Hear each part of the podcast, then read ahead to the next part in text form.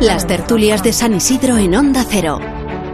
Con Rubén Amón, Juan de Dios Colmenero, Elena Salamanca y Javier Hernández.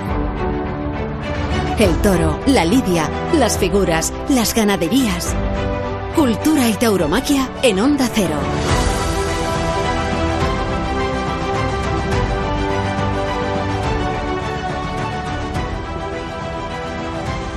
Poco, muy poco ha tardado en descerrejarse la puerta grande de las ventas, con polémica, con dudas, con protestas, pero se ha abierto de par en par cuando la feria casi no ha comenzado. Mérito de Miguel Ángel Pereira y arbitrariedad del presidente, las cosas como son. No se percibía clamor ni fervor de dos orejas y puede que hasta el propio Pereira le sorprendiera la decisión.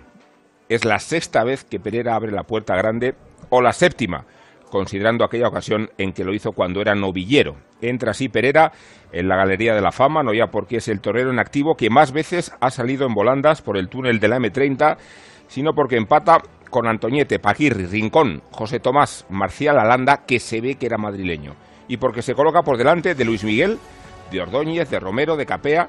Cinco veces abrieron la puerta grande estos toreros que acabo de mencionar, cuatro veces lo consiguió Ángel Teruel cuya vinculación a las ventas ha adquirido esta mañana una placa, un azulejo de reconocimiento a su trayectoria. Elegante Teruel, primera figura, castizo de embajadores y más olvidado de lo que merece su carrera, empezando por la alternativa de las manos del Viti, que se televisó desde Burgos en 1967 y cuyo balance, tres orejas y un rabo, subrayó prematuramente sus cualidades de facilidad y de poder en un escalafón que agitaban el cordobés Puerta Camino Palomo Ordóñez, torero de altibajos, de idas y vueltas, de indolencia y de pasiones. Guapo y chulo Teruel, y recluido después en su finja extremeña con sus recuerdos y sus cicatrices. Por eso es de justicia la placa, memoria de una relación expuesta en 37 tarde, 17 orejas y unos cuantos vaivenes. Fue Teruel mucho más que el fino torero de embajadores, ya lo hablaremos. Y hablaremos de otro fino, finito de Córdoba, y de la frustración de Urdiales y de la corrida de Fuerte Imbro, imponente por fuera,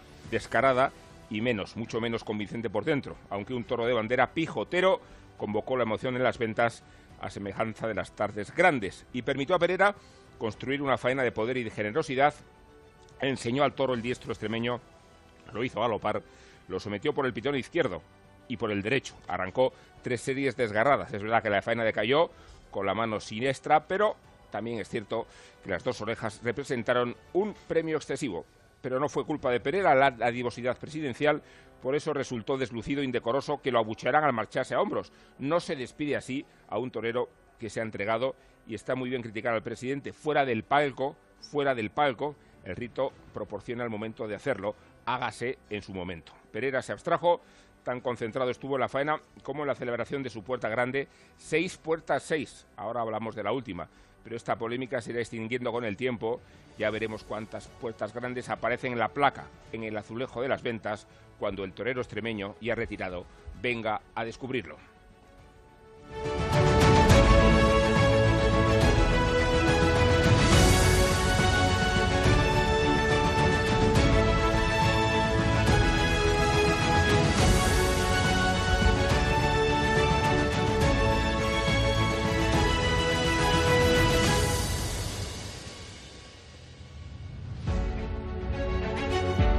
En Onda Cero, tertulias de San Isidro.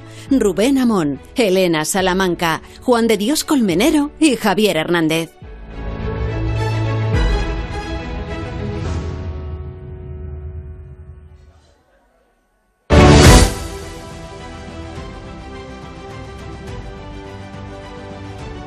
Javier Hernández, te decíamos, ¿no? Sí. Que hemos estado comiendo aquí muy bien, ¿verdad? Hemos comido de maravilla. Estoy un poco pijotero yo también.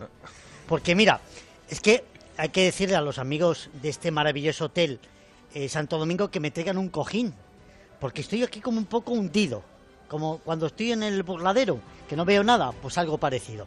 Mira, déjame que te cuente lo que ha sido hoy una comida de relumbrón, ¿eh? De dos orejas Categoría. y de categoría de- y de vuelta al ruedo. Y es que como cada día desde el restaurante Sandó del Hotel Santo Domingo, qué bien nos cuidan aquí con esos ingredientes de alta calidad, eh, con productos de temporada y con una preparación exquisita. Hoy hemos degustado, desde luego, un eh, menú que es un cartel que no se puede mejorar. Esos espárragos verdes con mostaza, ese gazpachito de fresas que, que, hacías hasta barquitos, ¿eh? Amón, que te he visto, que te he visto. Ese cogote de, merluza y esa eh, hojaldre de manzana, exquisito el postre y maravilloso. Ya saben, si ustedes quieren disfrutar de alta gastronomía, de un buen jantar, tienen que acudir a este hotel y reservar en el 91 547 9911 o entrar simplemente en restaurantesando.es. Además, hay una suerte bárbara, porque la primera hora y el parking es eh, gratuito durante esa primera hora. Es decir, que mejor no le van a poder recibir, Rubén. ¿Sabes quién ha venido a comer con nosotros? Cuéntame. Ha venido el maestro Curro Vázquez. De pie estoy. Ha venido y firme. nuestro colega Fernando Bermejo, que es su director del Independiente, aparte de buen amigo y muy gran aficionado. Está a punto de llegar Antonio Vázquez, que es, entre otras cosas, el apoderado evaluado. Y tenemos también, como siempre, a Juan de Golmenero, que tendrá cosas que contarnos. ¿Qué tal, Rubén?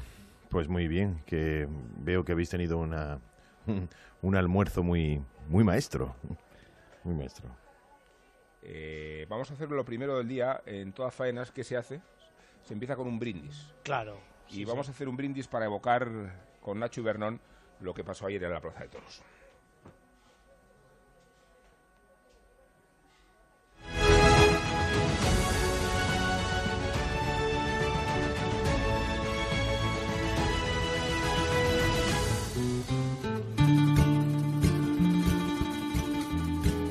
Lo tengo dicho. La fiesta de los toros tiene tres alturas. Tres. A ver si se enteran de una vez. Arriba está el que manda, el que todo lo puede, el que dice y se hace y punto. Hombre ya. El presidente. Ni Trump, ni Pedro, ni hostias. Gonzalo de Villa, con dos pañuelos. En medio está el que lo sabe todo, todo, el listo, el enterado, ese contertulio ratón que dice esto hoy y lo contrario hoy también, pero después de la publicidad.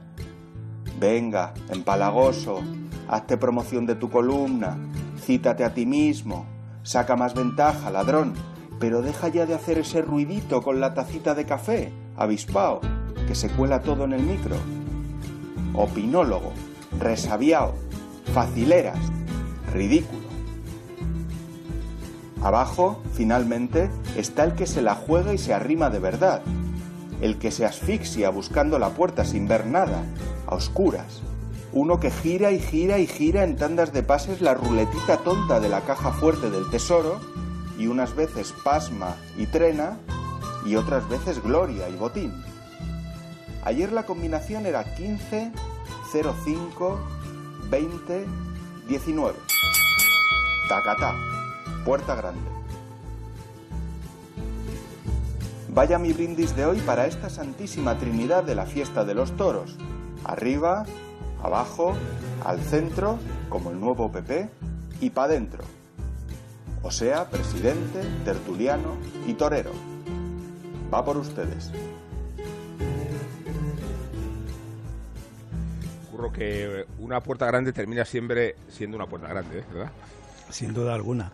Eh, aunque algunos protestaran, muchas veces se ve porque no ha terminado el toro de embestir bien por ese lado o, o no ha habido acople que no fue lo de ayer. ayer mm, Miguel Ángel estaba acoplado desde el principio y muy entregado.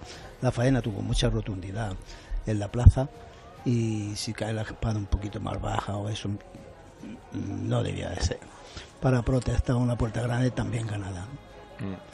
Hablaba eh, Pereira ayer después de la faena de lo que era dar distancias en Madrid. También me he acordado yo de ti de usted te iba a decir, pero es que no me sale, burro, así que pues por mucha cortesía que estemos obligados.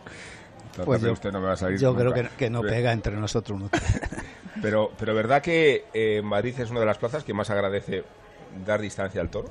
Sí, la distancia es una de las cosas que en Madrid está muy, está muy bien vista y, gusta mucho. De, empezamos a acordarnos de la distancia que le daba Antoñeta a los toros. Luego, como yo venía detrás, eh, en el cartel de él, pues también lo hacía algunas veces. Y luego el que lo entendió perfectamente fue César Rincón.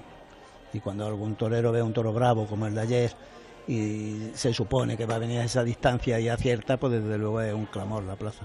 Gusta mucho ese, ese torero. Hablamos de lo, lo que expone un torero, no, no, solo delante de un toro de esas circunstancias, que el toro fue fiero, sino también lo que supone ser generoso enseñándoselo al público, ¿no? Porque eh, Pereira no hizo, no hizo, otra cosa que el público tomara partido también por el toro, hacerlo galopar, lucirlo, ¿no? Lo que se llama lucir a un toro. Lucirlo y arriesgar, porque a esa distancia el toro se embiste muy fuerte y se arranca muy fuerte, entonces el torero también arriesga mucho, que no le salga el muletazo bien dado y que no le llegue al toro toreado.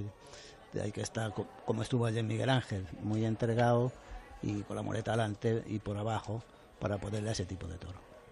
Está con nosotros Fernando Bermejo, está Elena Salamanca, está Juan Diego. ¿Cómo visteis la tarde de ayer? Pues eh, lo primero, eh, me encantó ver la plaza como estaba, un 15 de mayo, el cartel de no billetes ya en el segundo día de feria. Y aparte al público muy a favor, ¿no? Es cierto que en Madrid los días de lleno eh, hay un ambiente bastante hostil. Sí. Eh, con las figuras, con el lleno, parece que hay que marcar la distancia, ¿no? Y, y, y, desde el principio, bueno, también es verdad que esa sensibilidad también está en Madrid, es sacar a, a saludar a, a Diego Urdiales después de, de la tarde de después de otoño, también eh, ver a Finito, ver a Pereira. Y, segundo, pues bueno, destacar, destacar esa puerta grande polémica a Pereira. Por supuesto, estoy de acuerdo en que esa segunda oreja fue excesiva, ¿no? Quizá, bueno, la gente la pidió. Eh, siempre se dice que la segunda la marca el presidente, pues quizá en este caso no, no debió no debió dársela por, por, por, ya cómo se calibra ahora el resto de faenas, el resto de tardes. Entonces, bueno, es cierto que, que Pereira estuvo sensacional con, con ese toro. Y, y, bueno, la gente pidió la segunda oreja y, y, para eso está el presidente, ¿no? Para marcar la categoría de, la plaza, de las faenas y de, y de un triunfo. Siempre se dice que es muy difícil, está aquí el maestro, eh, pues no, cortar dos orejas, salir de hombros en Madrid, cuajar una faena en Madrid. Eh, todos entendemos la complejidad de la situación, pero, pero creo que sí que es importante marcar ¿no? Eh, lo que es una plaza de primera categoría, lo que es Madrid. Además, yo soy de los que opino que que Madrid debería de tener que cortarse dos orejas a un toro para poder abrir la puerta grande, que este es el caso, por cierto, pero bueno, que con una y una pues queda un poco cojo. Sé que aquí también el maestro me dirá que con lo difícil ¿no? que es cortar una oreja en Madrid, pues con una y una que suficiente es, pero bueno, igual que le damos la categoría a la puerta del príncipe con tres orejas, pues creo que Madrid debería ser ser así. Y, bueno, pues poco más, ¿no? Fue una corrida muy complicada, me parece una corrida de, de Fuente Imbro muy, muy difícil, muy áspera, eh, con, con, fiereza en ocasiones. Eh, sí que humilló, es cierto que el toro ese de, de Pereira humilló. Y también tengo que decir que la segunda, porque luego vi repetida la faena eh, por televisión, es cierto que en la plaza se te pierden muchos detalles, ¿no? Y me gustó más Pereira todavía cuando Hmm. la vi en, en, televisión y vi todavía más complicaciones a, a ese toro, eh, la fiereza del toro, bueno, y, y, lo lució, lo dejó que se arrancase de lejos y fue una faena muy muy meritoria. Ya que me lo pone, ya que me lo pone en bandeja, Elena, eh, a los a los de Fuente Imbro. Eh, como decíamos ayer, de Cádiz directamente a Madrid. A mí me gustaron mucho el tercero y el cuarto. Y, y, el cuarto sé que no le gusta a mucha gente, no. eh, que fue, el, eh, que fue el, el, el, el, segundo definito. Por supuesto, el, tercero, el del triunfo, que lo entendió a la perfección Miguel Ángel Pereira, pero lo entendió también por la maravillosa Lidia, ¿eh? por la maravillosa Lidia que, que, le hicieron a ese, a ese toro. Y luego, lógicamente, saber mm, pisar los terrenos que pisó y dándole la distancia que se le da, que eso le gusta muchísimo a Madrid y, y citarlo de largo, el toro este se lo, se, lo permitía. Pero el quinto toro, que fue un toro, desde mi punto de vista, precioso, fue un toro que, algunos mm, podrían decir que incluso puede sobrar, ya estamos con, con, con la polémica de la, de, de, de, de, la báscula ¿no? o, de la, o de la tablilla, pero fue un toro que, que, que, que, que embestía, que embestía y, y finito y finito, y finito lo castigó cuarto, un poco por el debajo. cuarto. ¿eh? Curro está diciendo el castaño, dices. El castaño, sí, sí, sí, el castaño. Curro está diciendo malísimo. Malísimo, pero, vale. pero, pero, el cuarto y el quinto, los dos. Sí. Y lo a, mí, a mí me gustaron. A mí, me- a mí, me- a mí, a mí, a mí, sí me, a mí sí me, A mí me para, para llevar una máquina de fotos sí me gustaron. Sí. Tenían una presencia y una Claro. chura, a lo mejor lo que, lo que más te gustaron a ti, como para hacerle una bonita foto. eso, Pero bueno, para, para el toreo fue un complicado. Sí, sí, no, hombre, yo- Ba- bastante complicado. Bastante complicado, claro, pero también también se podía decir que pudiera ser complicado también los que el, el- el lote de, de Urdiales y, y desde Y lo punto de fue, vista- efectivamente. y- y que punto de vista- fue. no, pero lo entendió un poco. Yo creo que lo entendió Lo un poquito fue mejor, de- ¿no? por- hombre, cada torero es como es, ¿no? Mm. Y tiene su momento y, y tiene su edad. ¿no? Finito es como torero veterano con un toro complicado, pues lo que hace es lidiarlo y matarlo, que es lo que, lo que va en ese caso y, y en esa edad y con esa tauromaquia. Saludaron al tercio Curro Javier, saludaron al tercio, no lo digo por lo de la lidia, la lidia que le hizo que, que le hizo la cuadrilla de Miguel Ángel Pereira y tanto Curro Javier como, como Javier Ambel como Vicente Herrera y saludaron no solamente en, el- en el tercio de banderillas sino sino durante toda la lidia la, la- la plaza lo pedía porque porque se sigue reivindicando esta plaza por, por las cosas bien hechas, ¿no? Y yo creo que ayer se vieron detalles mm, de esa lidia ¿eh? en algunos toros y sobre todo en los de Miguel Ángel Pereira. De hecho, a mí me gustó mucho que hicieran saludar a Diego Urdiales. Han pasado unos meses, unos cuantos, desde la faena de la Feria de Otoño, y la Plaza de Madrid tuvo la sensibilidad de hacerlo saludar. Y Urdiales tuvo la sensibilidad de compartir el saludo con sus compañeros de cartel, ¿no? Eh, Son cosas que se suelen hacer y que se han hecho siempre y que, no deben de perderse cuando un torero ha formado un lío, ha cuajado una tarde de toros tan importante como la de Urdiales en otoño, pues es lógico que la, la gente le haga saludar. Lo, no sería lógico que no lo hubieran hecho. Y Urdiales también es lógico que saque a sus compañeros. Vaya lote a contraestilo, ¿no? El de, el de El Urdiales. Urdiales, un lote para mí muy complicado, muy difícil y, y muy serio. El, el mismo ganadero estuvo hablando del toro tan bueno que fue, y tan bravo que fue el tercero, y pero no le gustó nada el resto de la corrida. Mm, Es verdad que yo, yo compartí casi localidad con el ganadero, con Gallardo, que vivía la corrida en un estado de nervios permanente. Yo creo que, que muy responsabilizado de los toros que no investían y muy entusiasta con el que sí lo hizo.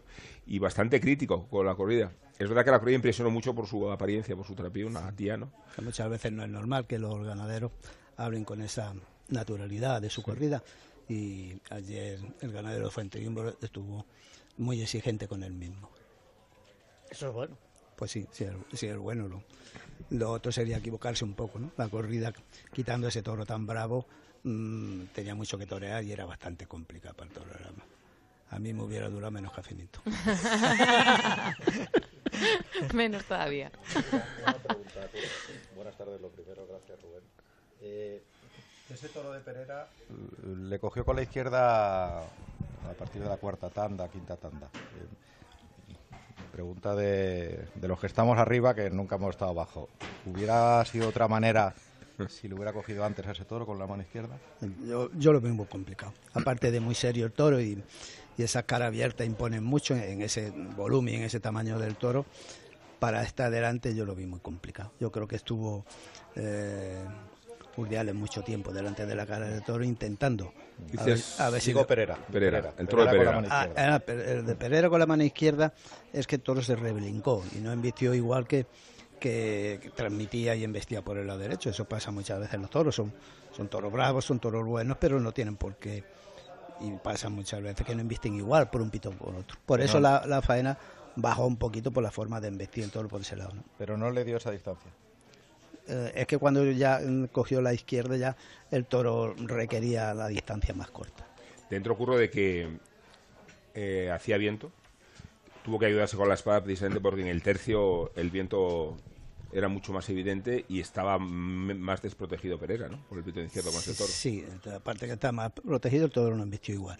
Sí. Y el viento ese que muchas veces en Madrid no se nota arriba, pero abajo se nota mucho. Y te, des- te descoloca la muleta justo y con esos pedazos de toros te la descoloca un poco y ya no se puede estar igual de a gusto. Ya lo decía Diego Diales el otro día, el primer programa de Onda Rueda, que la plaza es tan abierta y tan grande que en cuanto sopla un pelín de viento, aunque no había mucho, ¿eh? Es muy, eh, sí, es muy difícil coger en Madrid un día sin viento. te adelanto, hoy el viento puede ser protagonista. Sí, ha, subido. Ha Pues subido. vaya adelanto. Simplemente, luego ya te lo amplío. Qué buenas noticias, qué buenas noticias nos da Borrascas. ¿eh? Ya, es lo No que me hay. gustan- no me, me gustan estas noticias. Ya.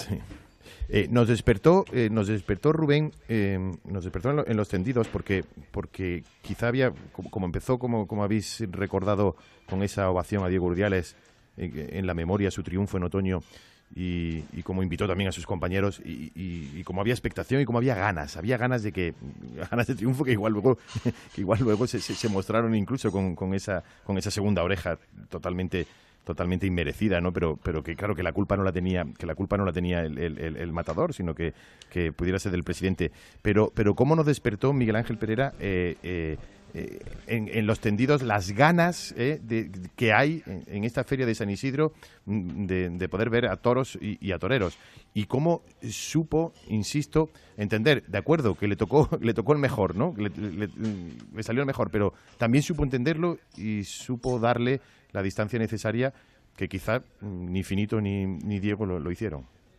Bueno, yo, yo creo que hay que hacer una enorme diferencia entre un toro y los demás. La ha hecho el propio ganadero. Creo que no se puede exigir la misma responsabilidad la tarde de ayer a Finito y a Urdiales que a Pereira. El que tuvo el toro que embistió lo cuajó y quienes no lo tuvieron yo creo que no pudieron hacerlo. Eh, y hablo de Finito también, ¿eh? porque a mí me pareció que Finito con el primero, que era un toro muy bien hecho, muy descarado por delante, pero como eh, digo, bajo de churas y, y más armonioso, eh, tampoco embistió regularmente el toro, ¿no? Eh, a la corrida le faltó esa continuidad en las embestidas, era un poco desconcertante. Incluso a ese toro le cuajó muletazos de mucho gusto, de mucha clase. Sobre todo al final de la faena. Sí, adem- además el toro sí estaba muy bien hecho. Pero es que a- además esa, ese tipo, esa ganadería, ganaderías bravas, que tienen es- ese punto de, de- de bravura y de, y de fiereza, cuando es malo son muy malos. Sí. Igual que, que el bueno transmite y es un toro que le llega al aficionado, al torero y a todo el mundo. ¿no? Entonces, esa fiereza del toro malo, pues es un inconveniente tremendo para estar tranquilo y a gusto allí. Movistar tiene una cualidad y es que puedes ver la feria entera de San Isidro, puedes ver la feria de Sevilla, pero puedes ver las tardes cuando quieras. La propia Elena Salamanca acaba de confesar que cuando llegó a casa Lo se puso otra de la Claro. Eh, Ser alternativo es ver lo que quieres ver. Vive tu pasión por los toros con la Feria de San Isidro. En directo y en exclusiva en Movistar Plus. Con reportajes, análisis de las mejores faenas y programas especializados. Contrata Canal Toros en el 1004 y tiendas Movistar. Y disfruta del resto de la temporada taurina. Tertulias taurinas de San Isidro. Onda Cero.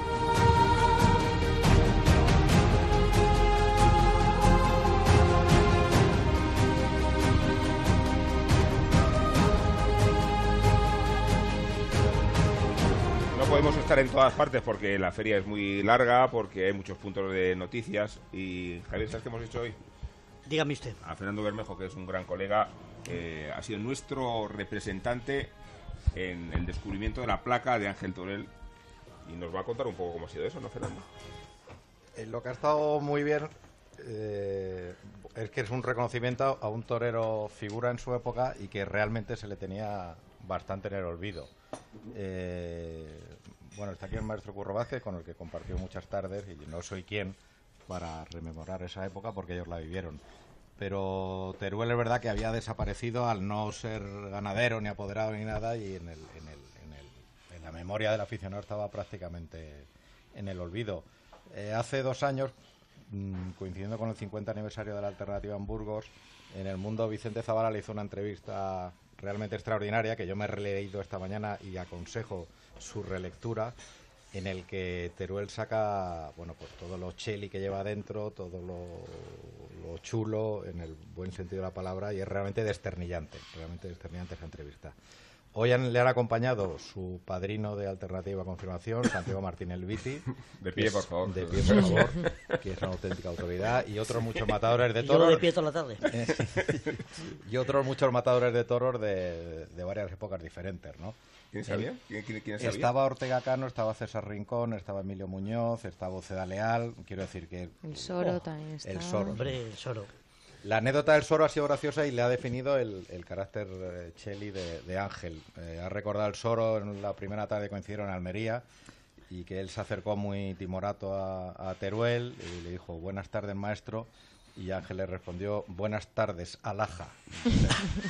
Con eso ya- Alaja, ¿eh? con eso ya creo que creo que era un término que se usaba mucho en la época lo de Alaja, ¿no? O en- Lo usaba mucho lo de Toledo. Los de Toledo. Y sobre todo lo lo de Quilmundo. Eh, La palabra Territorio alhaja se usa mucho, sí. bueno, Ángel, Ángel Teruel fue un torero muy importante en su época y sobre todo sorprendió cuando salió por la gran facilidad que tenía. Era un torero que tenía una facilidad increíble desde que empezó a torear novilladas sin picadores. Creo que serán de las, de las carreras más cortas de novillero antes de tomar alternativa, porque mm, quiero recordar que toreó 16 o 18 novilladas y cuando estábamos todos con una edad parecida, yo era un poquito, un año creo, más joven que estábamos sorprendidos de lo que estaba haciendo cuando lo sorprendió más verlo anunciado en Burgos en el mes de junio, cuando había debutado con picadores a principio de temporada. Y ya en, en Burgos el día de la alternativa estuvo fantástico y sí recuerdo esa corrida porque se televisó con el Viti y Pedrín Benjomea y ya ahí sorprendió mucho Teruel y ya salió prácticamente lanzado de esa alternativa de Burgos televisada. Era el impacto de la televisión, perdona, Curro. Sí, era un impacto. lo veía todo el mundo. Se televisaban poco y claro, como había una cadena, pues lo veía todo el aficionado de España. Sorprendió por su gran facilidad y por, y por su clase. Y sin duda alguna fue una figura en su época. ¿Cómo era ese mundo, Curro, ¿no? de, de los chavales que empezabais, de las oportunidades que daba Vista Alegre, de la familia Dominguín detrás, creando un ambiente para la fiesta en el que salisteis tantos toreros tan buenos, ¿no? Sí, la Plaza de Vista Alegre, tanto en, ese gran espectáculo que era la oportunidad, como luego, pues, pues era de donde salían muchos toreros, porque había en la oportunidad había vez cerrada y luego había novilladas picadas. Y en, ya cuando yo empecé no, no existía la oportunidad, pero había todos los domingos novilladas. Y luego los dominguines hicieron muchos toreros. A Ángel lo apoderó Domingo y Pepe, el que le acompañaba siempre era Pepe.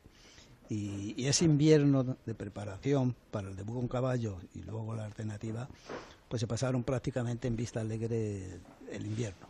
Cuando no toreaban mm. becerras, toreaban toros, cuando no toreo de salón, los, los dominguines y aquella generación ayudó mucho a, que salieran toreros. ¿Cómo era Teruel como torero, juro? Teruel, como te he dicho, tenía mucha facilidad, tenía valor, banderilleaba y, tenía clase. Fue un, torero bastante bueno. Le sorprendió mucho cuando, cuando empezó, como he dicho antes, y, en los inicios de Matador de Toros, pero luego se retiró dos o tres años y sorprendió más todavía cuando reapareció. Es que efectivamente ah, una cosa es el deslumbramiento en el inicio de una carrera, como puede ser su caso, pero a los cuatro o cinco años él, paró y, se retiró. Y luego cuando volvió, que fue ya a mediados de los 70, eh, cosechó ya grandes triunfos en Madrid y en Sevilla, porque también efectivamente ha sido un torero de Sevilla. Eh, yo mm, estuve, estaba en el debut en Sevilla de Matador y sorprendió totalmente. Me gustó muchísimo. ¿eh? su toreo, su facilidad, su clase, gustó mucho en Sevilla y tuvo mucho cartel en Sevilla. En Madrid, en Sevilla y en América. Teruel fue figura en, dos, en dos épocas. En su primera época, luego se retiró, y cuando reapareció volvió a ser figura. Se consagró en Madrid dos o tres tardes, en la segunda época suya, con corridas con Paco Camino. Mm, de Baltasar dos o tres tardes la de Baltasar. Mm. Quiero recordar que cortó dos o tres orejas cada día incluso mató un año una corrida de Miura que estuvo fenomenal con un toro.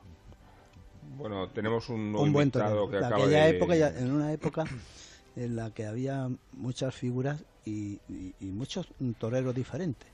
Lo mismo estaba el Cordobés, que estaba Ordóñez, Camino, El Viti y todas Puertas. Y toda la generación nueva, como era Paquirri, Teruel, Fuentes. Manolo Cortés. O elenco, ¿eh? Había, había un elenco de toreros. ¡Qué maravilla! Extraordinario. Extraordinario y, muy diferente en su estilo. Me recuerda a la política. Otros tiempos, Bueno, tenemos un invitado nuevo que no voy a anunciar todavía porque eh, porque lo voy a anunciar después de la publicidad. Esto es lo que se llama cebar. Esto crea una expectativa entre los oyentes. Esto es muy bonito. Pues de moda. Las tertulias taurinas con Rubén Amón, Juan de Dios Colmenero, Elena Salamanca y Javier Hernández. San Isidro en Onda Cero. ¿Necesita un taxi? Radioteléfono pide taxi 91 547 8200. La mayor flota de taxis y eurotaxis de la Comunidad de Madrid. Al llegar a Barajas, llámenos y le recogeremos en nuestro punto de encuentro. Aceptamos pago con tarjetas de crédito y puede obtener factura oficial de cada servicio. 91 547 8200 o pidetaxi.es. La rentabilidad del alquiler se llama Alquiler Seguro, única empresa que garantiza el cobro puntual de las rentas el día 5 de cada mes. Alquiler Seguro. Llama ahora 902 37 57 77. Alquiler Seguro. Protección a propietarios 902 37 57 77. La feria taurina más importante del mundo ya ha comenzado en las ventas. Hasta el 16 de junio, vive y siente tu pasión por la tauromaquia con cada tarde de San Isidro. Consulta carteles y compra tus entradas en las-ventas.com.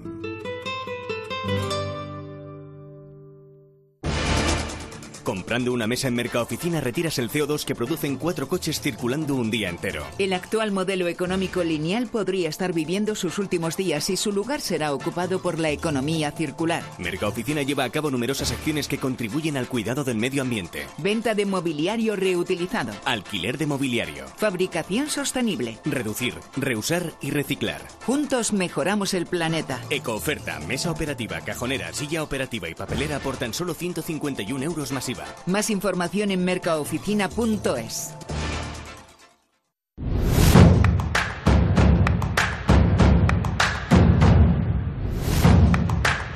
En Onda Cero, tertulias de San Isidro. Rubén Amón, Elena Salamanca, Juan de Dios Colmenero y Javier Hernández.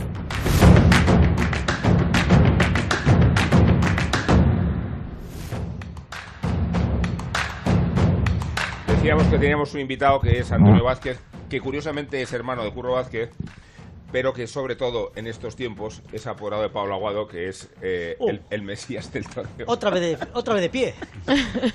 ¿Qué tal, Antonio? ¿Cómo estáis? Buenas tardes. Que vienes del reconocimiento de la corrida del sábado. Vengo del reconocimiento de la corrida del sábado y contento porque está toda aprobada. ¿Ah, sí? Con lo cual, pues te da una tranquilidad, ¿no?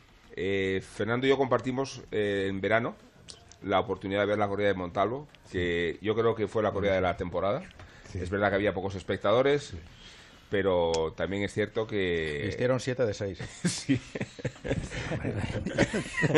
No, la- es verdad que la corrida en vistió entera, que, que hubo toros de mucha calidad. Torea eh, Tomás Campos, torea Octavio Chacón. Eh, y, y es uno de los puntos de, de atracción. De hecho, cuando se estaban confeccionando los carteles, Antonio, tú pusiste mucha atención, mucho interés Sí. en la corrida de Montalvo, ¿no? Sí, sí, porque incluso la temporada fue muy buena. En Palencia ha hecho una corrida de toros muy buena también. Y es una ganadería que yo conozco bastante bien. Y me gustó en el campo. Hemos tenido la mala suerte con un toro muy bonito, uno de los toros que más me gustaba. Pues está, está cojo y no se ha podido embarcar. Había que echar otro toro que viene por arriba. Pero la corrida está, tiene buen tipo, tiene buena chura, tiene buen trapío. De hecho, está aprobado un tirón a la primera. ¿Te ha sorprendido que le hayan, apoderado, que le hayan aprobado tan pronto? ¿Has No. visto a los veterinarios más sensibles que otras veces? O...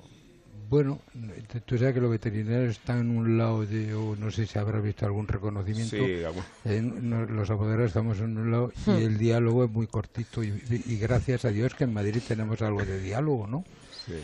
Y entonces no me ha sorprendido porque yo conocía la corrida y tenía seguridad. Siempre hay algún toro que tienes a- alguna pega más, que, que lo ves y a ver si termina de rematar, pero hay un toro que sí que baja y que seguramente lo quitarán de los siete que han venido. Sí. Antonio, como comprenderás, aparte de que todos vamos el sábado con mucha ilusión, eh, ¿cómo has experimentado tú lo que supuso esta revelación de Aguado? Seguramente eres el menos sorprendido, pero imagino que también muy excitado por lo que pasó en Sevilla, ¿no? Todos soñamos con un triunfo, si no así, lo más parecido, ¿no? Yo llevo cuatro años con él, lo estoy siguiendo de- desde hace cuatro años y veo el avance. Y siempre decía, este torero tiene una serie de condiciones muy buenas, pero sueltas. El día que consiga, si es que llega a conjuntar todas ellas, va a ser un torero que va a sorprender, ¿no? Puede ser que yo, como bien dice, haya sido el menos sorprendido, porque lo he visto en el campo y lo he visto en, festivales. Unos un mes antes un toro en, en Morón de la Frontera que indultó. El toro fue muy bueno y él estuvo a la altura del toro. Y lo que, mm, sin sorprenderme, pero lo que más mérito le doy yo es que un torero tan joven en cuanto al- a, a tiempo de matador de toros, haya toreado cuatro o cinco veces en Plaza de Toro de Primera y en Sí. todas ha salido triunfante. Pues ya lo de Sevilla es una explosión, eso no es un, Sí. eso no es un triunfo, ¿no? Y el otro día en Valladolid estuvo muy bien. ¿Y cómo se lo está tomando el Antonio? De... Mira, Pablo es un torero que con 27 años, con, con una educación muy buena, con, con- con carrera. Con esto lo digo que es un hombre pues que, que tiene un poquito más de asiento que el que solamente, como en el caso nuestro, nos dedicamos en vez de estudiar a, a torear, ¿no? Metíamos entre los libros, metíamos las fotos de toros, ¿no? Y entonces tiene una preparación y, y se lo ha tomado con mucha responsabilidad, con mucha tranquilidad. Y lleva dos o tres días que ha apagado el teléfono, no quiere saber nada y solamente está pensando en, en Madrid. Y está viviendo cosas, claro, yo le mando mensaje o le hablo y le digo las corridas que estoy haciendo, porque las empresas han respondido muy bien. Sí. Muy bien. Las corridas que le estoy haciendo y en las condiciones y con los compañeros, que, que con las figuras que va a torear, pues el otro día me decía, esto es un sueño. Pero hay que, hay que soñar despierto, ¿no? En Valladolid, pues pasamos una cosa muy bonita, que fue que a la hora del sorteo faltaban 800 entradas por venderse y todos temíamos el, el- la devolución que pudiera haber por, por, por la sustitución de Roca Rey, que hoy Roca por, hoy, Rey. hoy por hoy es el Hmm. torero más taquillero. Devolvieron 143 entradas, dicho por el empresario. Pero no es que devolvieran 143, es que se vendieron esas cua- 143 más las 800 que faltaban. Y en el, ter- el tercer toro, el primero suyo, le obligaron a salir al tercio a saludar con una Sí. ovación muy fuerte. Entonces, eso son cosas, satisfacciones que tú, que, que- que tú valoras y que tú ves y que te llena de, de- de alegría, ¿no? ¿Habéis visto en vuestra experiencia, Curro, Antonio, eh, alguna vez que eh, a un torero se le haga saludar por el mérito de Fraflaza? No, yo no lo recuerdo. Sobre todo, sobre todo, a lo mejor en Sevilla o en Madrid, si te presentes y vienes de triunfar en muchos lados, pueden haber pasado. Pero un torero de Sevilla que le hagan saludar en Valladolid como si fuera de allí. Claro. Sí, sí, eso Pues es. igual, a- a- pregunté luego, Antonio, ¿nació en Pucela o qué? No. Además, lo que ha dicho Antonio, a ver, eh, el, tarero, el torero taquillero por excelencia es Roca Rey. eh, el motor de- del interés de los que viajaban y se movilizaban es Roca Rey. Y no solo no hay devolución, sino que se compran más entradas, ¿no? Esto es... ha sido extraordinario. Lo de, igual que es extraordinario lo que está ocurriendo con Roca Rey, es extraordinario y fascinante lo que ha ocurrido con, Paco, a- con, con Pablo Aguado. Porque es que eh, nos- mm, yo lo he visto bastante menos que Antonio, porque Antonio es que está con él siempre.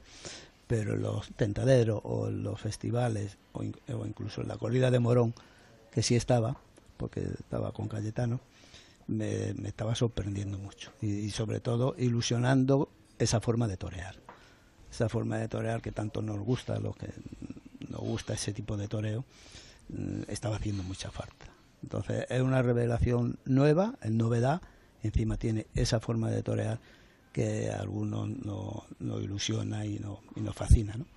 Es el, el toreo del bueno con G y diéresis en la U, ¿no? Que a todos no- nos gusta y que lo pasa es que dices esto y parece que los matadores que han estado triunfando estos años no han hecho, no hacen el toreo del No, bueno, porque son, pero eh, es- son- muy buenos toreros. Pero no pero en ot- ese concepto. otro concepto del toreo, lo de Roca Rey es arrollador. Yo admiro muchísimo a ese tipo de torero, que tan joven se ponga en, en- en- en el listón de mando y, y sean capaces de estar bien to- casi todos los días, por no decirte todos. Lo Roca Rey impresionante.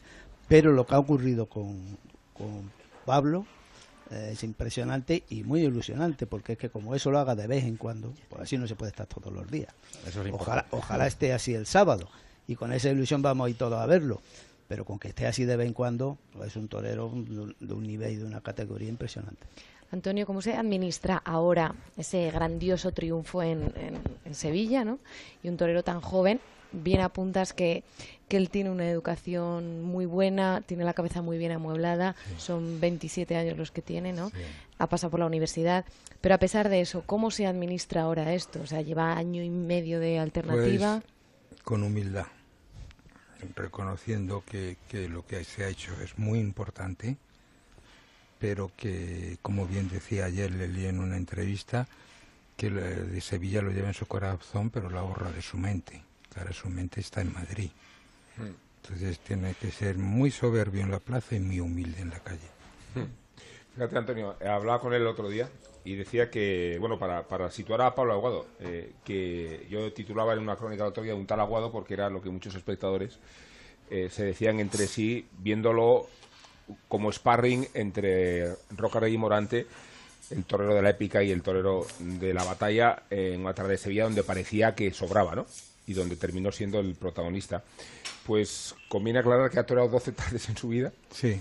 13 con la de Valladolid. 13 con la de Valladolid, sí. Que tomó la alternativa mucho más tarde de lo que se suele tomar, 26 años, Porque le obligó la familia a, a sacar la carrera y a partir de ahí... Qué buena decisión. Y, que, fíjate, me decía que él ha toreado muchos más toros en la cabeza que en la plaza. Que estas eh, forma de su forma su vinculación al mundo de los toros ha sido imaginarse faenas porque torear no podía torear y no podía torear ni de noviero. No como en el caso de Teruel que hemos mencionado antes que era un fenómeno insólito en una época en la que había muchas noviadas sino porque ahora no las hay no él ha yo creo mm, yo estoy con él con el de con caballo y creo que llegó a la alternativa con 40 noviadas en casi tres años. si es que no hay noviadas, si es que eso es una tragedia el tema de, de las noviadas, ¿no? ¿Y cómo se suple eso? Pues como todo se suple en el toro con afición, hablando, viendo películas, hablando mucho de toros, yendo al campo, analizando mucho las cosas que se hacen en el campo, no ir al campo a torear por torear, sino después de torear analizar las cosas, las virtudes y los defectos y con humildad y pensando en que hay que mejorar y tener muchos toreros como, como referencia dentro del concepto que tú tienes, ¿no? ¿El, el que tiene como referencia? Pues a él le gusta mucho lo poco que hemos visto todo de Pepín Martín Vázquez. Mm. Y como mi padre me hablaba a mí, yo le hablo a él. Además, yo soy un, convencido y, y, un, y, un, admirador de Pepín Martín Vázquez. Pepe Luis Vázquez. Entrena muchos días que en Pepe Luis Hijo. Antonio Bienvenida. Sí. Lógicamente Morante. Y lógicamente pues hay otros muchos toreros.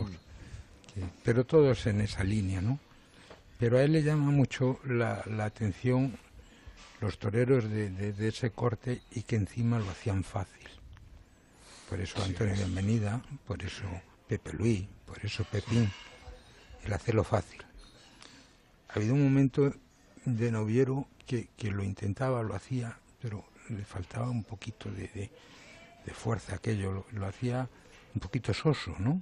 Mm. Pero ahora, ahora lo está haciendo de una manera completamente distinta. hacerlo fácil, curro, debe ser complicadísimo. Porque lo está diciendo Antonio y le estamos diciendo que sí, pero debe la ser naturalidad, ¿no? Esa naturalidad. La naturalidad delante del toro, con esos pitones, con ese miedo que tiene uno interior y, y esa impaciencia de a ver qué pasa es, es, complicado y es difícil. Por eso cuando alguien lo hace y encima le pone arte, porque puede estar fácil, pero sosete. Sosete, que era lo que le pasaba de noviero. Si encima le pone arte y sentimiento, pues es una maravilla. Y por eso el día que se cuaja un toro, ese tipo de torero, pues te deja un recuerdo tremendo. Con la edad y con la juventud, taurina sobre todo, y, personal también, pero taurina porque lleva tan poco tiempo. Es muy difícil que torear así. Esto, esto es un sueño. ¿Qué tal, Antonio? Soy Juan de Colmenero. Eh, esto, esto es un sueño, decías, que, que te comentaba Pablo Aguado eh, justo en, este momento, ¿no? Y después del, del, triunfo de Sevilla, y pensando ahora solo, casi en exclusiva, o exclusivamente en, en Madrid. Quizá el principal rival que tiene ahora Pablo Aguado es Pablo Aguado. Es decir, eh, decía Joselito el Gallo cuando, cuando se iba a retirar, que le dijo a su madre, mamá, el toreo lo estoy poniendo difícil hasta para mí mismo, ¿no? Lo he puesto difícil para mí mismo, ¿no? Entonces, eh, el peso de la responsabilidad que tiene, porque claro, el sábado puede salir o no puede salir. Eh, el asunto, como decías, es que salga de vez en cuando, ¿no? ¿Cómo está? Buenas tardes. Pues, pues indudablemente, no, seguiremos soñando y seguiremos soñando no con Pablo Aguado, llevamos soñando toda la vida con los toreros que uno le gusta y que uno ha apoderado, ¿no? No, no podemos pretender, porque, porque se tienen que juntar tantas cosas en una tarde para que salga otra tarde como la de Sevilla, no podemos pretender que tenga regularidad, porque además si tuviera esto regularidad, pues dejaría de tener la importancia que tiene. Hmm. Pero la ilusión, indudablemente, tanto de él como los que estamos a su lado y de los aficionados, pues verlo a esa altura o, lo más parecido a esa altura, pero se tienen que conjugar muchas cosas y no todos los días eh, se pueden conjugar. Es que Antonio decías, es el toreo de ayer, pero con el toro de hoy, ¿no? Efectivamente, es que, e, es que es eso, porque, porque estamos hablando de Pepín Martín Vázquez, pero cojamos las películas, se movía más el toro, ¿eh? Sí se movía más el toro. No, sí, entiendo que el toro de hoy es una dificultad, a eso me refiero. ¿eh? Pero, pero, y el tamaño. Sí, por eso. Y el tamaño. Yo vengo de, desembarcar ahora mismo en la corrida, no sé los pesos, pero si hay un toro que debe de andar con 630 o por ahí. Entonces, claro, ver ese volumen y esa muleta y ese brazo, y, lo tienes que pasar por allí, al son y al ritmo que tú quieres, ese pedazo de volumen de toro, y, y si puede encima, que ligado, es decir, que tiene tiene que mover todo ese cuerpo, tiene que mover toda esa caja, tiene que mover todo eso para girar y, ligarlo. Pues, ahora con 470, 480 tiene mucha más facilidad y mucha más flexibilidad de movimientos, ¿no? Por eso digo que, que no es fácil, y menos en Madrid, pero que la ilusión indudablemente pues es repetirlo lo más parecido a lo que a lo que ha ocurrido en Sevilla y lo que ha ocurrido en Valladolid. Pues vamos a celebrarlo. ¿Qué os, parece? Porque mira, una mesa como la que tenemos esta tarde no sería nada sin la compañía de un buen vino. Ese vino Hillera, eh, patrocinador de nuestras tertulias, que nos acompaña cada día con su tinto pepillera, elaborada en rueda con uno de los viñedos de Ribera de Duero, mezclado con toro, que es muy importante un ensamblaje de elegancia, potencia y sofisticado, que además le da un cuerpo especial, que acompaña nuestros mejores momentos. Descubre toda la variedad de sus vinos en grupohillera.com. Cultura y tauromaquia en Onda Cero.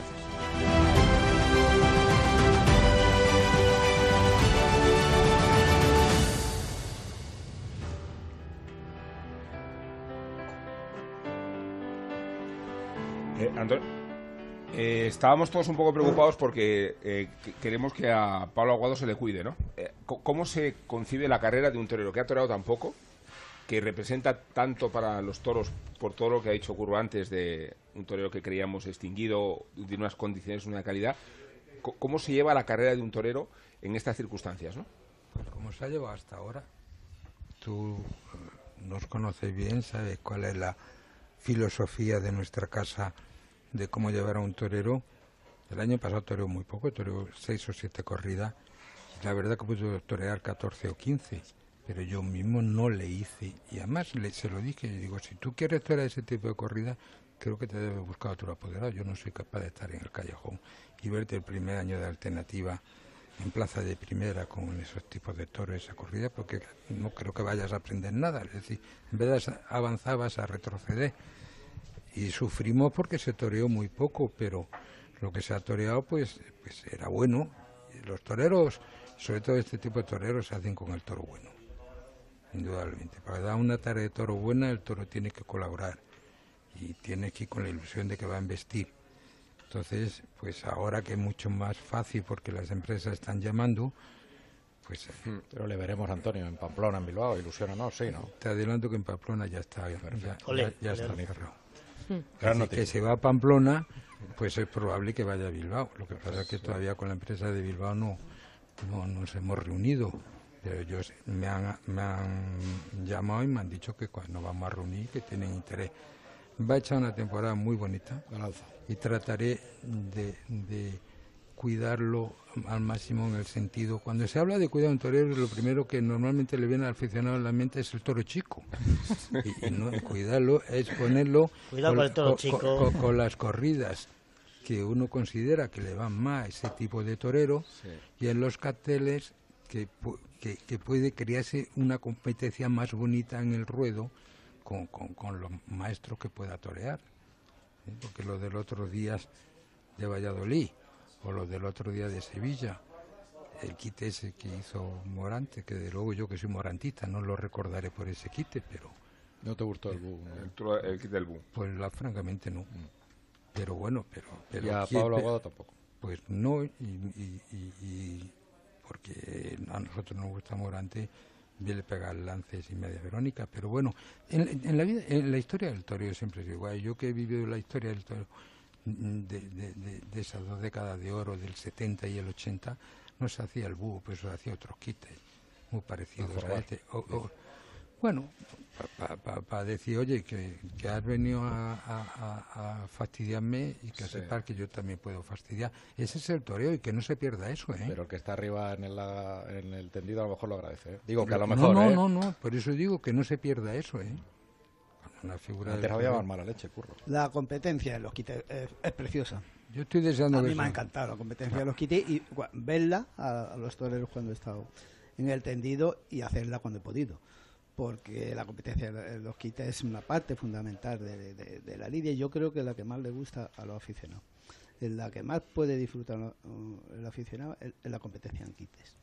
Muchas veces el toro de ahora se presta menos quites que antes, pero cuando se presta, como el otro día, es una maravilla ver eh, esa competencia y ese lucimiento de un torero máxima figura consagrado y de un chaval que viene a decir que también lo quiere ser. Oscar Aguado toreó magníficamente con el capote.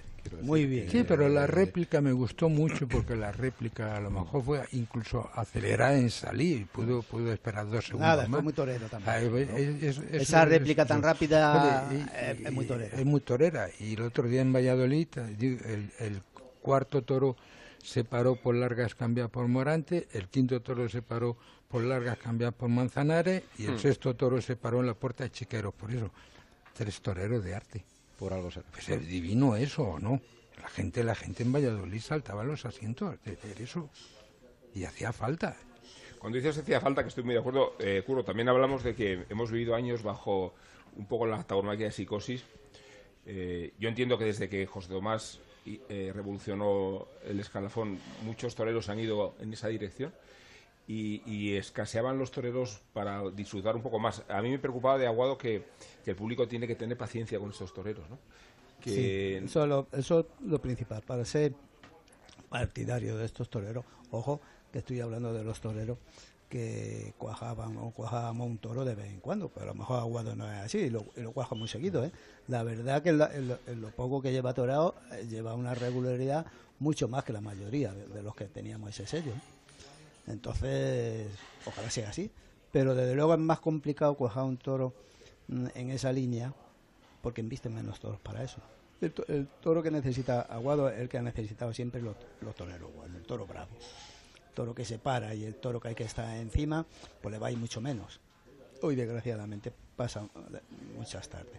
Pero el toro bravo, el toro pronto, el toro comilla, el toro que repite, lo que es justamente la bravura le va muy bien a, ese tipo de toreros. Te preguntaba, y Antonio también a ti, sobre esta idea de que los aficionados estamos echando de menos mucho esa tauromaquia de pureza, que en cuanto ha habido algún destello nos hemos lanzado. Me acuerdo de Ginés Marín, el otro día Juan Ortega de Madrid, Tomás Campos, casi una ansia de toreo de, arte, ¿no? Sí, y yo me gustaría que salieran dos o tres más jóvenes, y si es por ese palo, bueno, o por otro. Hace falta tres o cuatro toreros jóvenes en activo y, en las ferias y que, cada uno pelee con su concepto y con su forma, pero hay que ilusionar a la gente nuevamente. Pues fíjate que, dices tú que salga en ese palo. Y en otro, ahora mismo la gran novedad y el gran ambiente que ha, salido Pablo de Sevilla, con la gran figura ya que es consagrada Roca Rey, pero son dos chavales jóvenes, eso sería extraordinario para los aficionados. No lo dudo, no lo dudo. Juntar a dos toreros de diferente corte y máxima novedad a cada uno dentro de la categoría que tiene en el escalafón, yo creo que es extraordinario para, para el toreo para ellos y para remover esto. Lo vivimos y lo sentimos en Sevilla, ¿no? Sí, Eh, la sí. gente iba pendiente de Rocarrey porque es la sensación del momento.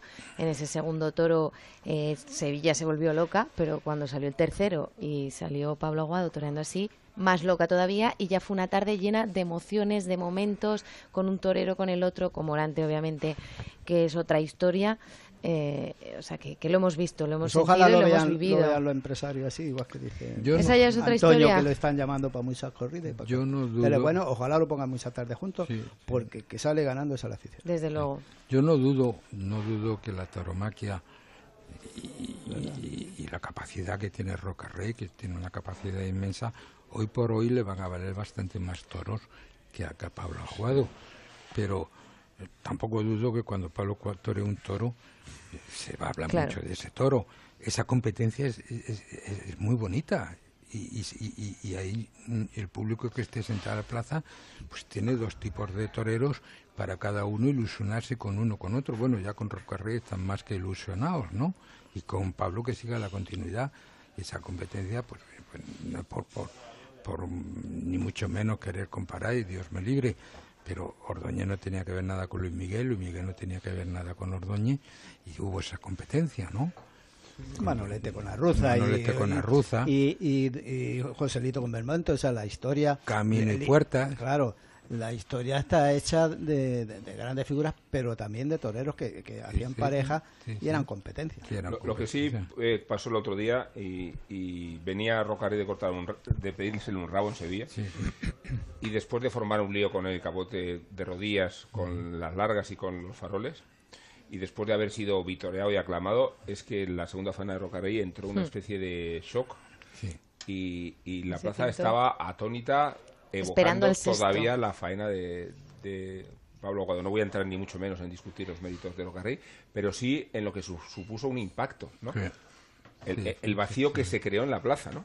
Esperando otra vez que volviera Pablo Aguado, ¿no? Cuando un torero novedad, cuando un torero, aunque el aficionado hable bien de él, pero que está poco visto, visto, eh, da una tarde de toros y una y una, una faena tan rotunda como la de como la del tercer toro, el primer toro suyo, pues suele ocurrir eso, que el público como que, que está loco ya, porque al otro ya lo han visto más veces, Hmm. lo han visto triunfar muchas veces, lo han visto salir a número muchas veces y arrimarse como leones.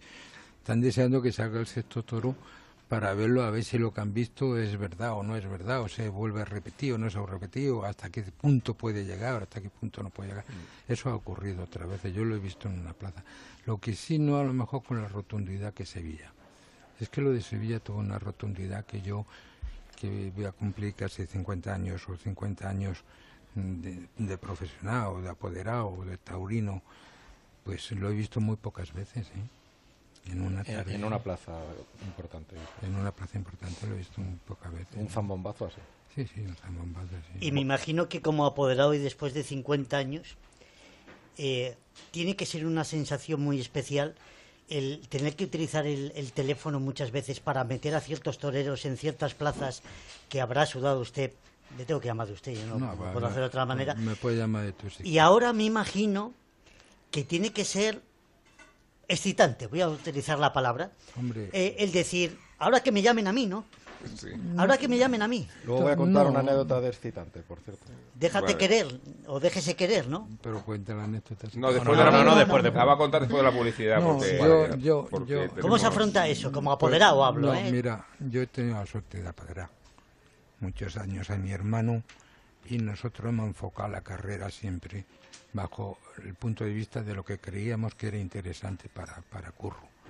Y muchas veces hemos dicho que no, necesitando decir que sí. Hemos dicho muchas veces. Tenemos esa escuela, tenemos ese concepto. Esa veteranía. claro. Y, y me lo tomo con mucha tranquilidad. A veces Es demasiado tranquilo, yo estaría más, más nervioso que durmiendo.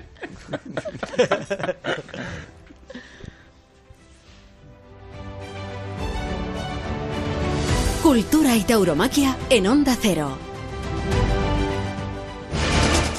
Comprando una mesa en Mercaoficina retiras el CO2 que producen cuatro coches circulando un día entero. El actual modelo económico lineal podría estar viviendo sus últimos días y su lugar será ocupado por la economía circular. Mercaoficina lleva a cabo numerosas acciones que contribuyen al cuidado del medio ambiente. Venta de mobiliario reutilizado. Alquiler de mobiliario. Fabricación sostenible. Reducir, reusar y reciclar. Juntos mejoramos el planeta. Ecooferta, mesa operativa, cajonera, silla operativa y papelera por tan solo 151 euros masiva. Más información en mercaoficina.es. En esta feria de San Isidro, el Encaste Albaserrada cumple 100 años en Madrid. Compra el pack y asegúrate de disfrutar de las corridas de Escolar, Victorino y Adolfo Martín con la figura del momento, Roca Rey, la cita más importante de la temporada. Cómpralo en las-ventas.com. La rentabilidad del alquiler se llama Alquiler Seguro, única empresa que garantiza el cobro puntual de las rentas el día 5 de cada mes. Alquiler Seguro. Llama ahora 902 37 57 77. Alquiler Seguro. Protección a propietarios 902 37 57 77. ¿Necesita un taxi? Radioteléfono pide taxi. 91 547 8200. La mayor flota de taxis y eurotaxis de la Comunidad de Madrid. Al llegar a Barajas, llámenos y le recogeremos en nuestro punto de encuentro. Aceptamos pago con tarjetas de crédito y puede obtener factura oficial de cada servicio. 91 547 8200 o pidetaxi.es.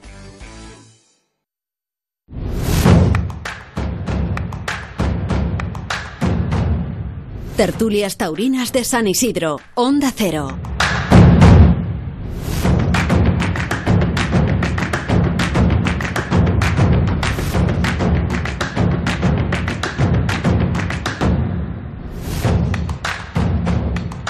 Buen cartel tenemos aquí, ¿eh? Luego hablaremos del de las ventas, pero aquí tenemos a Curro Vázquez, a Antonio Vázquez, tenemos a Fernando Bermejo, que tiene pendiente contarnos, lo ha dicho hace unos minutos, Sí, la sí. anécdota de excitante, que no sé qué quiere decir, pero que estamos muy excitados esperando que la cuente, Fernando. Le voy a brindar este toro porque me ha, me ha puesto usted muy cachondo, le dijo Ángel Teruela a Pavo Camino después del toro del Jaral de la Mira. Al del Jaral de, de- Sí. de camino. Lo cuenta en la entrevista puso que cachondo remitido. a media plaza, ¿eh? Por eso. Sí. Me he acordado por eso. Fin de la anécdota. Bueno, pues, pues hemos, hemos vuelto hemos vuelto a, tener, a, a Teruel y, y vamos a hablar un poco de Cayetano. Eh, Curro, eh, también Cayetano en Sevilla, ¿no? Sí, estuvo muy bien. Estuvo muy motivado. Yo siempre tengo la impresión de que cuando las circunstancias son más Mm. exigentes para Cayetano, Cayetano da su mejor dimensión. Cuando más es la presión, vemos a un Cayetano curiosamente menos presionado, ¿no? Sí, la, la presión esa la sufre como todos lo hemos sufrido y pasa unos días muy inquieto y muy preocupado, pero luego lo supera mucho en la plaza y ha sido su trayectoria ha sido basada en esas tardes importantes, lo bien que lo ha resuelto. Y, para ser figura del toro es muy importante eso. Los días clave resolverlo y si, y si se puede triunfar, ¿no? y lo ha hecho en corridas así de muchísima importancia y que tenía mucha presión como era la presentación de José Tomás cuando o, o la reaparición no más que la presentación la reaparición de José Tomás en Barcelona que cortó cuatro orejas lo ha hecho el día de su confirmación en Madrid Mm. que estuvo muy bien la presentación en Sevilla y sigue haciéndolo y me, me sorprende lo bien que está y lo, lo maduro que está esas tardes el otro día en Sevilla si no llega a hacer tanto viento posiblemente hubiera sido un- una corrida de un éxito extraordinario porque el lote fue bueno y él estuvo queriendo y muy bien. Y la temporada, como como la planteáis este año? Bien, la del principio la teníamos más o menos bien, pero según va pasando la temporada y va estando tardes como la de Sevilla, pues se, se van poniendo las cosas mejor. Sí, también va bien. Esas ferias que le habéis preguntado a Antonio si iba a Aguado, también a la mayoría va a ir. Pamplona es un ídolo en taquilla Cayetano, como tuve ocasión de comprobar el año pasado o hace dos, que los empresarios dijeron que la gente iba en la cola y preguntaba por La de las entradas del día de Es que Cayetano. Cayetano tardó en debutar mucho en Pamplona, pero llegó como si hubiera torado toda la vida, ¿no? Es- Esta idea, ¿no? Sí, es verdad, porque mm, yo muchas veces no veía clara la presentación en Barcelona por el tipo de toro y del tipo de, espectáculo ¿no? que, es, que es Pamplona. Un poco de- diferente a lo que yo veía para Cayetano, pero sí vi que era oportuno que fuera un año y nos sorprendió a todos. Estuvo totalmente acoplado con, con el espectáculo de Pamplona, con la afición y, y con el toreo. cayó, cayó de pie. Y el año pasado volvió a estar bien, no con la rotundidad del otro, pero estuvo muy bien. Y este año pues le han vuelto a contratar por, por tercer año. Bueno, no está en la Feria de San Isidro y no lo está porque formáis parte de los profesionales que discutís la idea del bombo, ¿no? Sí. Eh, algunos toreros no han querido entrar, Sí, otros que no estaban han terminado entrando, como el Juli, porque se respetaron sus condiciones sin pasar por el bombo, sustituyendo a Enrique Ponce, pero Curro, tú no, no crees en la filosofía del bombo. Mm, Pues depende del torero, del momento y de la ganadería. y De las cosas. Yo particularmente para Caetano no lo veía, no lo veía y preferí no entrar para el bombo. Sí es verdad que Simón me ofreció otras ganaderías, pero ya con el, con el bombo sí o el bombo no, preferí que este año no viniera a Madrid. ¿Qué piensas tú, Antonio, del bombo? Eh, las figuras reclaman el derecho a ser figuras, los méritos, la jerarquía, y eso de aglutinarse todos ellos en un sorteo donde los iguala, Yo pienso que con lo dura que es esta carrera, lo difícil que es llegar a ser figura, lo difícil que es llegar a tener la oportunidad de elegir corrida, de elegir cartel, de elegir día, es porque ha hecho unos méritos más que suficientes para llegar ahí. Entonces, que te metan en un bombo y que, te, y que tenga que sortear no por desmerecer a los demás, Sí. sino porque él no es lógico, como no sería lógico que poco antes de empezar un partido de fútbol bajara el entrenador y metiera 22 bolas, sabes que harán los 11 que van a jugar hoy, ¿no? Cada uno tiene sus méritos y cada uno tiene el derecho, por los méritos y por lo que ha conseguido, a negociar su contratación como co- él considera y, co- como, y considera su apoderado, ¿no? Sí tiene mucho atractivo para el aficionado. A mí para el aficionado, incluso para la feria de otoño me pareció un planteamiento fenomenal. Para cuatro o cinco corridas y, y- y- y eso tiene un morbo especial para el aficionado que me parece una gran idea como, como llamativa, ¿no? El bombo si existiera en otras plazas, sí. Pues A mí me gustaría más el bombo en Sevilla.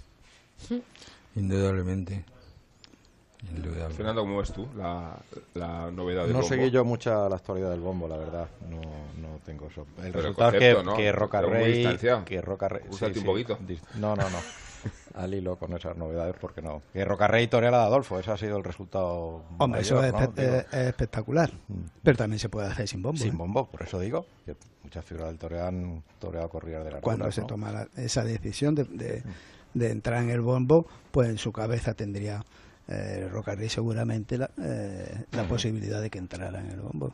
Incluso se ha comentado que a lo mejor, aunque no hubiera lo hubiera tocado la de Adolfo, este año tenía pensado hacer ese Ese gesto. Ah, Antonio, ¿y os han propuesto ya algún mano a mano con Roca Rey o con Morante, el mano a mano del valor, el mano a mano del arte? Pues no, hasta ahora no, pero no estaría mal. Todo ideas. Eso es muy de Simón, ¿eh? Ah, Anda que no es buena, anda que no es buena idea. Como el bombo. claro. No te digo la corrida y el cartel en Nimes porque... Pues será uno de los primeros que lo piense, porque Sí. Simón para esas cosas tiene Sí. es de los primeros que lo piense. Estaría bonito. Sí, ya lo creo. Yo el considero que, que- que estaría bonito. Javier, ¿cuál es el cartel del día? Pues mira, hoy tenemos una terna que la configuran tres apellidos ilustres. El primero incita a la siesta, Galván. El segundo es muy torero, muy torero, Ortega. Y cierra la lidia un apellido muy literario, Caldós. El festejo David, un gaditano con porte serio al que no tiene pinta de gustarle mucho las chirigotas.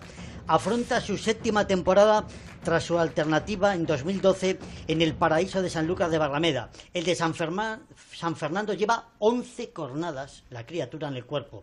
La más grave, una recibida en Jaén, donde le amputaron la mitad del músculo del brazo derecho. Esto debe saberlo la gente. Es considerado el Billy Elliot del toreo al que compara con el Baret.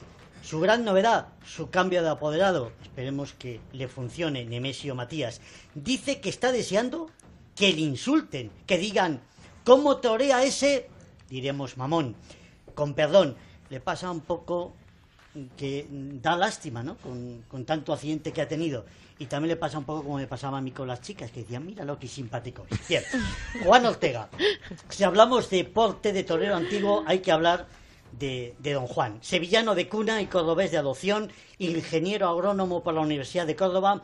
Da gusto ver toreros con estudios y temple. Su padre Jacinto le enseñó a torear de salón.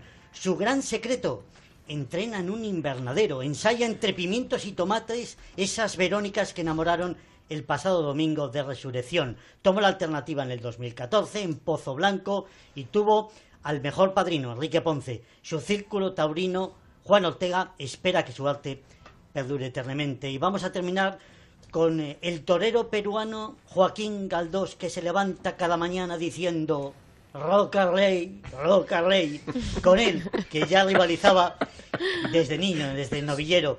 Nació hace 24 años en Lima. Por sus venas corre sangre de torero, la de su padre Alfredo. Galdós viene de escribir su mejor faena en la maestranza. En España encuentra cobijo y cariño en el maestro Ángel Gómez Escolar. Esta tarde Joaquín tratará de mostrar el arte que lleva dentro. Ah, superan una cosa a Roca Rey, haciendo el ceviche. O por lo menos eso, eso Que, dice. que no es un quite, ¿eh? No. Eh, no, no, no, no es un quite. Y si me dejas, voy a abrochar con otro Galdós. Porque mira, eh, don Pérez Galdós, don Benito, que no fue un entusiasta de los toros, como bien sabes, a través de los episodios nacionales en el siglo XIX, escribió que los toros subsistirían mientras exista ese alma española, ese anhelo de lo pintoresco, del espectáculo brillante, de esa apreciación del color y de la alegría. El día que no haya toros, dijo, los españoles tendrán que inventarlos. Bueno, pues 34 tardes ¿eh? Te- tenemos para arropar a, a Benito Pérez Galdós. Qué buen cartel, ¿no, Curros, también? Sí. Qué buen torero Ortega, Sí. que, que viene Anda Galván, qué Sí, buen torero sí, Galdós, sí. ¿no? Hoy ¿Verdad? se pueden ver cosas muy buenas y muy interesantes. Los tres toreros son tres toreros jóvenes y de un corte muy, muy bueno. Hoy, como, de- como dijimos también el día de, de Jandilla en Sevilla, pues eh, lo único que tenemos que esperar es que vista la corrida de Valdefresno. Ortega es un torero muy de Sevilla que nunca torera la maestranza, matador. Pues sí. ¿No? Que eso- Pero ahora es más de Madrid, ¿eh? Ha Por eso toreado- digo, ha por eso digo. un poco. Somos muy de Ortega, somos muy de Ortega en Onda Ruedo, ya lo hemos mencionado en varias Sí, ocasiones. sí, sí, Y ya solo le falta ese triunfo en, en- en- ese triunfo en, en- en Madrid para, para que pueda ir a Sevilla, como Pablo Aguado. Y Juan, de, ¿crees que la- los toros se lo van a poner fácil? ¿Qué nos cuentas? ¿Os cuento los de hoy? Sí, bueno, pues ganadería de Valdefresno, Rubén, los de Lizardo y Atanasio, los fraile. Hablar de los fraile en el mundo taurino charro es hacerlo de una familia con extensa vinculación con la tauromaquia y con la crianza del toro de Lidia. De su pasión por este animal nacía en 1992 Rubén la ganadería Valdefresno, propiedad de Nicolás Fraile, que la creaba tras la desaparición de la copropiedad de la marca Puerto de San Lorenzo, que procedía de la ganadería Mercedes Flores. En 1958, María Gascón, Juan Luis Fraile y Nicolás Fraile adquirían esta propiedad. Entre 1962 y hasta 2008, va adquiriendo vacas y sementales de Lisardo Sánchez, de Atanasio Fernández y también de Javier Pérez Tabernero. Lisardo y Atanasio es la mezcla actualmente principal de los salmantinos de Valdefresno. Ubicada en Tavera de Abajo, en Salamanca, su divisa encarnada y amarilla, toros serios, toros serios, caras acucharadas, pero serios, muy rizados, bajos, anchos, con mucho trapío. Suelen salir, suelen salir, Rubén, despistados a la plaza y suelen además dar un par de vueltas al ruedo, pero luego entran bien al caballo. Y es un toro que va de menos a más. Se viene arriba. Como se vino arriba aquel último toro que se indultó en Barcelona en el año 2010, en Rayito recibía el perdón de los aficionados de Barcelona mientras gritaban libertad aquella tarde de la fiesta brava en Cataluña. Los Valdefresno, Salamanca, Tierra de Toros, hoy protagonistas en la primera plaza del mundo. La corrida de hoy se puede ver en las ventas físicamente, se puede ver en casa también. Yo lo gracias. ¿La vas a ver en casa tú? Sí. La ¿Sabes ver a través de dónde, no? Bueno, eso es gracias al canal Toros de Movistar, que lo sepas. Bueno, ya lo sabes. Ser alternativo es ver lo que quieres ver. Vive tu pasión por los toros con la Feria de San Isidro. En directo y en exclusiva en Movistar Plus. Con reportajes, análisis de las mejores faenas y programas especializados. Contrata Canal Toros en el 1004 y tiendas Movistar. Y disfruta del resto de la temporada taurina. Cultura y tauromaquia en Onda Cero. Tertulias taurinas de San Isidro. Onda Cero.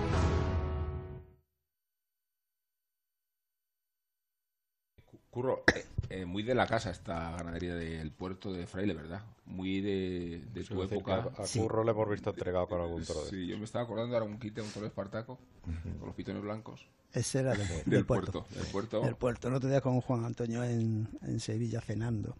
Eh, salió en la conversación de varias tardes que trabajamos juntos y se habló del, del toro ese.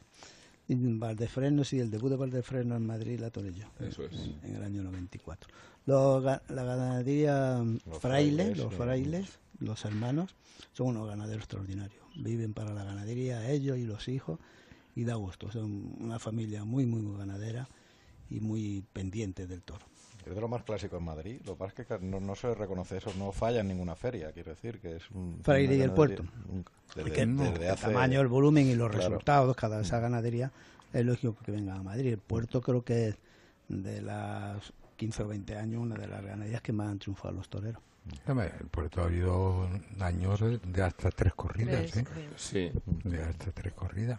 El año pasado. Corrulea muy bien, ese encaste Lizardo, el, el encaste Atanasio, a todos los toreros que torean bien, es un encaste que le iba muy bien. Ordoña era muy muy de, de Atanasio, muy de Lizardo. Sí. Son encastes que para el que torea bien le, le va muy Y bien. más de cuajaros en los quites que de salida por el, que el toro distraído, ¿no? Sí, de salida con el capote de- es, más, es más difícil. Se emplea, Sí. se emplea menos, sale más Sí. suelto, sale más suelto, y, eh, con lo cual es más difícil. Después de picado ya sí. Sí, eso es. Antonio, te vamos a vampirizar un poco porque teniéndote... Es que igual muchos oyentes no lo saben, pero si tenemos que saber cómo está el campo, bravo. es que no se me ocurre mejor persona. ¿Cuántos kilómetros, no, Antonio? Eh, en, en la dehesa.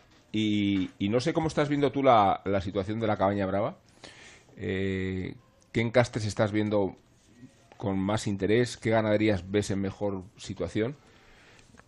Bueno, desde, perdón, desde hace unos años la mayoría de, de- de las ganaderías que están con mayor regularidad suele ser de encaste domé. Que es Parladé. Que es Parladé, que de lo que estábamos hablando antes, de, de Atanasio con de la Corte Sí. y Lizardo. Porque eh, la dichosa báscula y, y el dichoso guarismo, sobre todo la báscula, pues quitó muchas ganaderías de en medio, ¿no? Todo lo de Covaleda, todo lo de Galachi, incluso lo de lo de Santa Coloma. Ayer vi una corrida de Santa Coloma con un toro con 600 y pico kilos. Eso pesaba antes entre 3. 647 Todos, kilos un toro de Santa Coloma. esos toros en Madrid, ¿De dónde ha salido, peso. eh? ¿De dónde ha salido eso? Bueno, Bien entonces- comido. Dándole de comer mucho desde, desde, No, desde y- Palbuleto, y- me imagino. Y, teniendo una caja que no corresponde al prototipo del toro de Santa Coloma. Claro, tenía una largura y una alzada el toro que no correspondía. Entonces, eh, lo que predomina ahora más es, es Domé, que es un encaste muy bueno. Y La ganadería, pues todos sabemos, pues oye, pues, pues está Victoriano del Río, es una ganadería muy brava, Domingo Hernández y García Grande, Cubillo es una ganadería que a mí me encanta porque mantiene una regularidad y una clase excepcional. Cuidado, cualquier ganadería de estas de las que estamos hablando, cuando le sale un toro malo, amárrate los machos, ¿eh? Ah. Que la ganadería bravas, el bueno te, te propicia el, el triunfo, pero el malo te da mucho dolor de cabeza, ¿eh? De cualquiera de estas, ¿eh? Y Jandilla también, Antonio, está en un momento... Jandilla está en un momento extraordinario. Además tiene un tipo de toro que a mí me gusta mucho, porque tiene trapío y está en un momento extraordinario. Yo, yo a las empresas que me están llamando donde he podido pedir Jandilla, he pedido Jandilla y de hecho va a sitios importantes Pablo con Jandilla. Y eso es desde que lo ha llevado Fernando, que, que fue el creador de, del Jandilla de ahora. Ha sido una ganadería, pues como toda, ha tenido sus baches, como los toreros y como toda la ganadería, pero mantiene una regular- regularidad extraordinaria. De Núñez del Cubillo no sabemos qué va a pasar después del cambio de, de época, porque todavía no han pasado cuatro años. ¿no? Lo que sí te puedo decir que tiene una cama preciosa. Y al decirte preciosa, vuelvo, vuelvo a sentir una cama que puede ir a 6, 8 o 10 plazas de primera. Sí. Y luego tiene 12 o 14 corridas de plaza de segunda con trapío, con, con cuajo, pero los toros bajos, los toros bien hechos, los toros con cuello. Sí. Eso es una de las cosas que más me fijo yo, ¿no? ¿Pero te referías a, a la nueva ganadería del hijo tú o no? No, me refería a, a cuando han decidido vender la ganadería, ¿no? y todavía no han pasado los cuatro años de la en que aparece el criterio de los nuevos dueños, ¿no? No, no han vendido la ganadería. No, no han Es que, vendido. el que eh, se ha ido ha sido Álvaro. Eso es, Álvaro, Álvaro. era el que más llevaba la ganadería.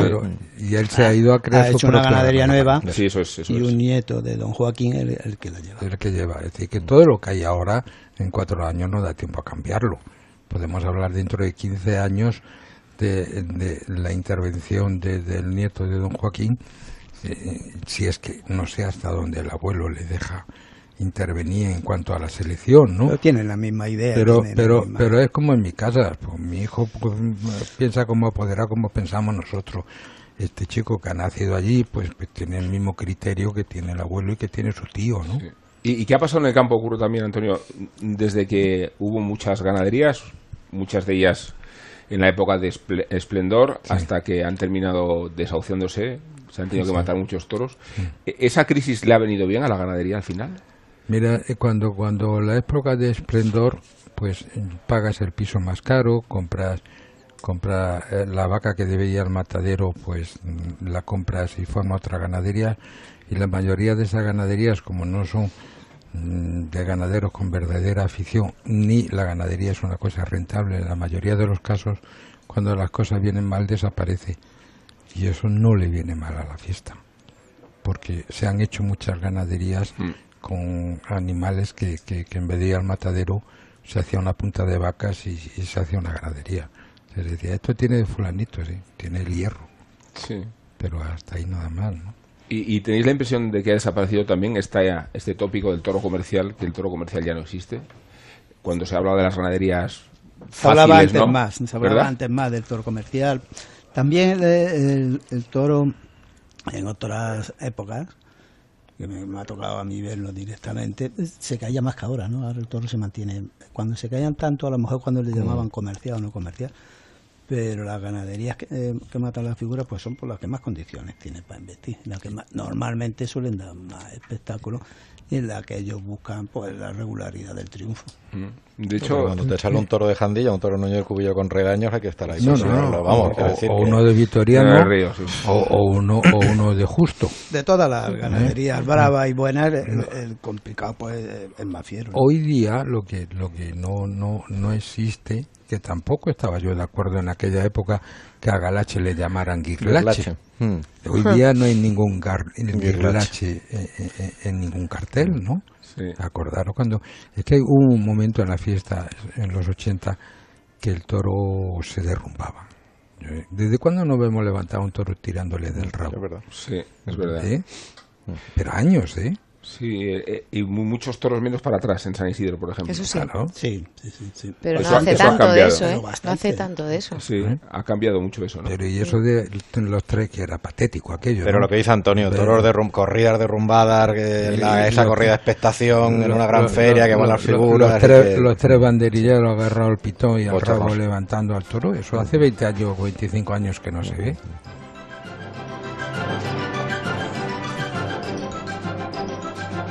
Tertulias Taurinas de San Isidro, Onda Cero. La feria taurina más importante del mundo ya ha comenzado en las ventas. Hasta el 16 de junio, vive y siente tu pasión por la tauromaquia con cada tarde de San Isidro. Consulta carteles y compra tus entradas en las-ventas.com. ¿Necesita un taxi? Radioteléfono pide taxi. 91 547 8200. La mayor flota de taxis y eurotaxis de la Comunidad de Madrid. Al llegar a Barajas, llámenos y le recogeremos en nuestro punto de encuentro. Aceptamos pago con tarjetas de crédito y puede obtener factura oficial de cada servicio. 91 547 8200 o pidetaxi.es. La rentabilidad del alquiler se llama Alquiler Seguro, única empresa que garantiza el cobro puntual de las rentas el día 5 de cada mes. Alquiler Seguro. Llama ahora 902 37 57 77. Alquiler Seguro. Protección a propietarios 902 37 57 77. Comprando una mesa en Mercaoficina retiras el CO2 que producen cuatro coches circulando un día entero. El actual modelo económico lineal podría estar viviendo sus últimos días y su lugar será ocupado por la economía circular. Mercaoficina lleva a cabo numerosas acciones que contribuyen al cuidado del medio ambiente. Venta de mobiliario reutilizado. Alquiler de mobiliario. Fabricación sostenible. Reducir, reusar y reciclar. Juntos mejoramos el planeta. Ecooferta, mesa operativa, cajonera, silla operativa y papelera por tan solo 151 euros Más información en mercaoficina.es. Cultura y tauromaquia en Onda Cero.